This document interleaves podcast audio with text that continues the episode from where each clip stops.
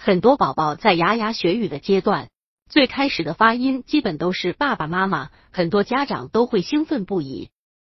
但是实际上，对于那个年龄段的宝宝来说，他真的有这种名称的概念吗？他心里其实对这个词的理解是什么呢？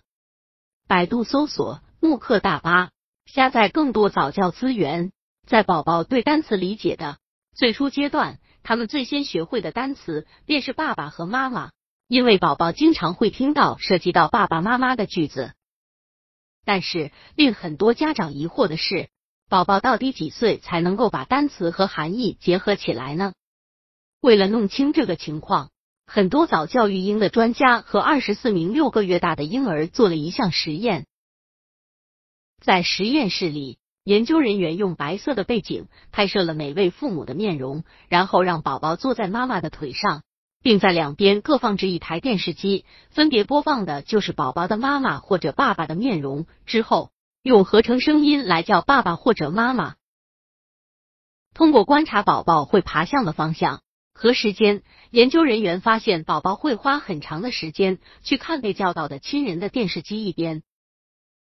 然后，研究者们并没有满足这一个结果，他们还想要排除另一种可能性，因为有的人可能会认为，宝宝也许会把同一类事物都归纳在一个标签下，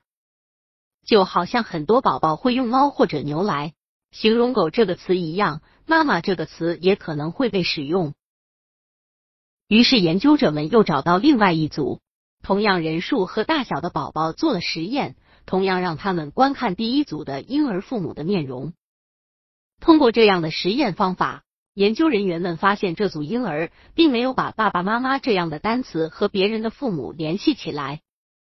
在听到相应的叫声之后，他们看到电视机里的爸爸妈妈的面容的时间是没有差别的。因此。研究人员才得出了结论：如果你有一个六个月的孩子，虽然他在六个月的时候还不会说话，但是却已经能够清楚知道谁是自己的爸爸妈妈了。而且，这对于宝宝来说是十分明确的。爸爸妈妈的词语对于他们来说仅止于自己的父母。